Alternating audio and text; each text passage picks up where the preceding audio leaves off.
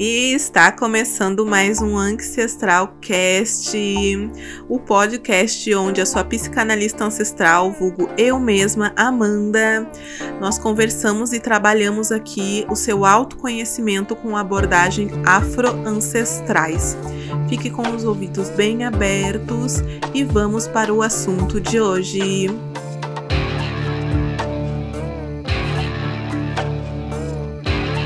Ankyo Seneb, como você está? Tudo bom? Seja bem-vindo, bem-vinda, bem-vindes. Uh, estamos aqui mais uma vez com um vídeo novo. Hoje nós vamos falar sobre as sete leis universais do Hermetismo. E o que seria o Hermetismo? Né? Seria uma espécie de religião, seria uma espécie de filosofia, seria uma espécie de alquimia, seria uma espécie de astrologia, cosmogonia, cosmologia, tudo isso junto. E hoje eu vou trazer para vocês as sete leis universais do hermetismo que veio do antigo Egito. Elas vieram do antigo Egito em uma localidade que se chamava Hermópolis. Lá em Hermópolis, eles adoravam o deus Tote, que é o deus do conhecimento, deus da astrologia, deus da, deus da escrita. E dentro dos conhecimentos uh, de Tote e de, de todas as filosofias, eles fizeram essas sete leis universais. O hermetismo, muito tempo, ele foi pregado como uma religião pagã. Por quê? Porque pregava a alquimia, a ciência, a filosofia e não só o, o, a espiritualidade. Ela é um combo de tudo junto. E com base nisso, ela trouxe as sete leis universais e, inclusive, conseguiu prever algumas coisas que mil, mil anos depois, né? Muitos anos depois, só a ciência veio comprovar. Alguma delas eu vou sinalizar aqui para vocês terem bastante noção. Vamos para a primeira? A primeira é: tudo é mental, né? É a lei do mentalismo. E aí, na lei do mentalismo, é tudo é mente, tudo é mental. Eu aqui, né? Uh, é, vocês me olhando no YouTube agora, isto é mental. Por quê? Porque ele teve que passar pela minha cabeça, passou pelo meu mental então, dentro desse mental, eu trouxe a ideia para o papel. Dentro da ideia do papel, eu liguei a minha câmera, né? Eu gravei, eu peguei, coloquei no YouTube e hoje você está me assistindo. Então, esse vídeo que você está me assistindo aqui no YouTube é mental. Entende? Então, tudo é mental. A caneta que você escreve é mental, teve que passar pela cabeça de alguém antes daí teve que passar por uma fábrica e para uma loja para você comprar. Então ela é mental. A loja é mental, tudo é mental, né? E quando a gente passa disso, a gente sabe que nada existe sem que tenha passado pelo mental antes. Mesmo as coisas mais positivas e mais lindas, mesmo as coisas que você considera que não são tão positivas assim, desafiadoras, elas passaram pelo mental de alguém antes para poderem existir. E aí, com base nisso, eles chegaram a essa lei universal, de que tudo que existe passou por um mental antes, e que sendo assim, nós estamos também uh, dentro de uma grande mente, que seria a energia do mental do todo, que seria uh, a concepção de Deus, né? Que, que os antigos uh, hermetistas acreditavam.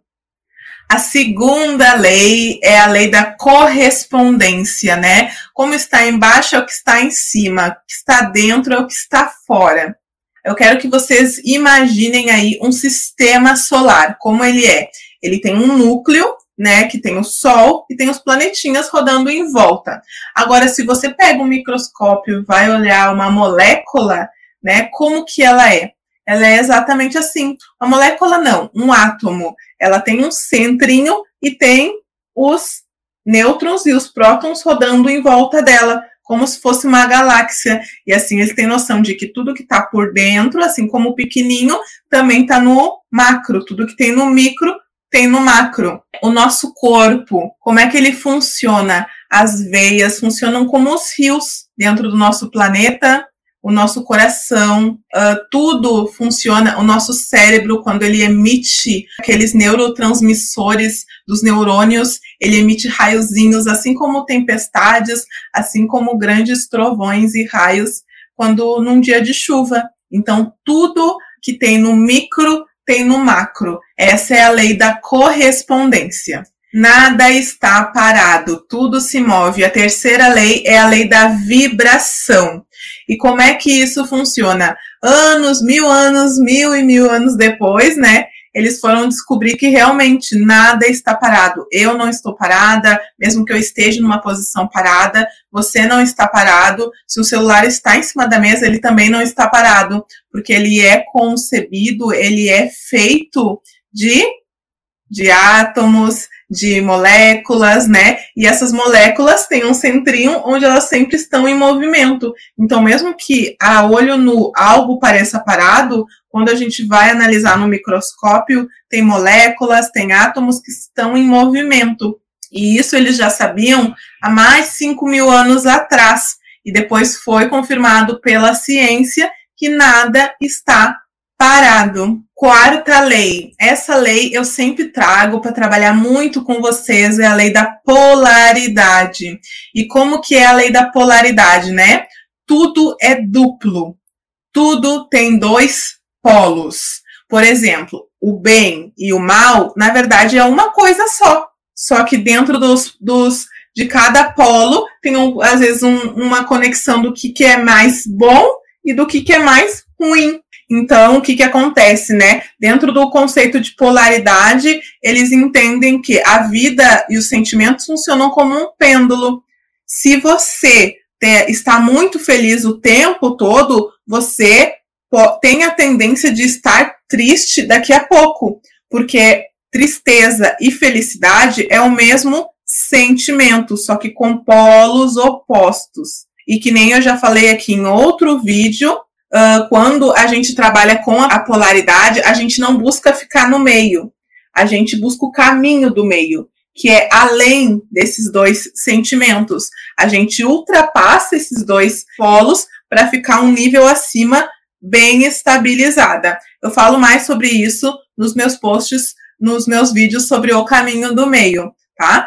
Quinto princípio é o princípio do ritmo. Tudo que está em movimento tem um ritmo, tudo segue um fluxo, né, para seguir com uma ordem. Quando você pensa num rio uh, fluindo, né, se ele está calmo, ele está num ritmo e ele está de acordo com esse ritmo por causa das coisas que estão acontecendo na volta dele, né? Então, o que que acontece? Um rio não tem como estar agitado se tudo na volta dele está bem tranquilinho. Ele vai seguindo esse ritmo e ao mesmo tempo que ele não tem como estar tá bem calminho, né? Bem calminho, bem baixinho, se está havendo uma tempestade e uma chuva lá fora. Então tudo tem um ritmo, tudo segue um fluxo.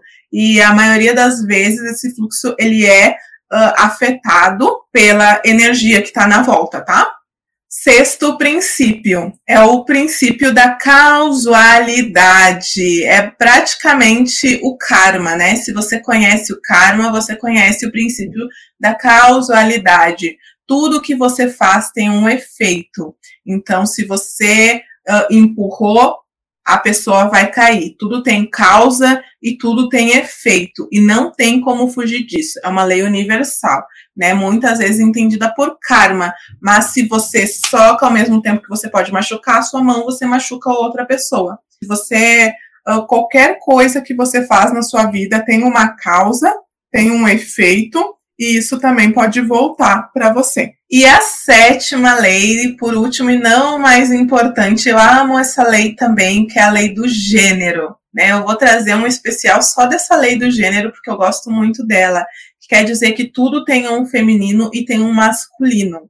Quer dizer, eu aqui, euzinha, eu sou uma mulher, mas eu tenho um feminino, uma energia feminina e uma energia masculina. E cada um deles tem as suas importâncias e as suas particularidades e as suas importâncias em nível igual. Nenhuma tem que se sobressair a outra. Então, todo mundo tem. Eu, como mulher, o meu filho como, como homem, o meu marido como homem, eles têm um masculino, mas eles têm o feminino também. E cabe a nós dar uma regularizada. O feminino é a energia da criação. Ela consegue criar as coisas. O feminino seria quase a energia, por exemplo, da terra, né? Ela que gera. E o masculino seria, por exemplo, a sementinha. Vem a semente, se coloca na terra, a terra gera, cresce. Então, por exemplo, sempre quando você tem uma ideia, você tem que imaginar que essa ideia ela tem uma origem feminina e tem uma, uma origem masculina. Então, essa ideia é uma sementinha. Você tem que saber se você está criando uma sementinha sua ou se você está criando uma sementinha que é de outra pessoa, entende? E daí você tem que ver se com seu masculino você está jogando sementinha para os outros, né? E como essas pessoas estão desenvolvendo essas sementinhas, ou se você está deixando que o masculino dos outros troquem sementinhas em você e você crie e gere essas sementinhas. Eu gosto muito disso porque é uma das leis que mais mexe com o nosso comportamento e com a nossa, com a nossa ideia de influência. Quando você pensa em influência, você pensa o quê? Essa ideia é minha ou essa ideia é do outro? Se é do outro, né, uma força masculina me influenciou ou me, ou me trouxe me trouxe essa energia e eu com o meu feminino criei essa ideia dentro de mim, entende? E aí nós temos que ter o feminino e o masculino bem equilibrado para que nós possamos criar nossas próprias uh, criar nossas próprias sementinhas e, e criar nossas próprias ideias também. E não só fique recebendo sementinha dos outros e criando sementinha dos outros sem pensamento livre, sem pensamento próprio. Por isso que eu gosto muito desse gênero. Concluindo agora essas sete leis universais, uh, eu deixo aqui para vocês a reflexão. Todas as leis vocês podem usar na vida de vocês, porque elas são universais, né? E imutáveis. E eu posso trazer um pouco mais sobre as leis mutáveis e as leis imutáveis e como a gente pode trazer cada uma específica na nossa vida. Me deixe aqui nos comentários se você gostaria que eu trouxesse uh, um vídeo sobre cada uma separadinho com exemplos mais práticos, tá? Beijos, te vejo na próxima.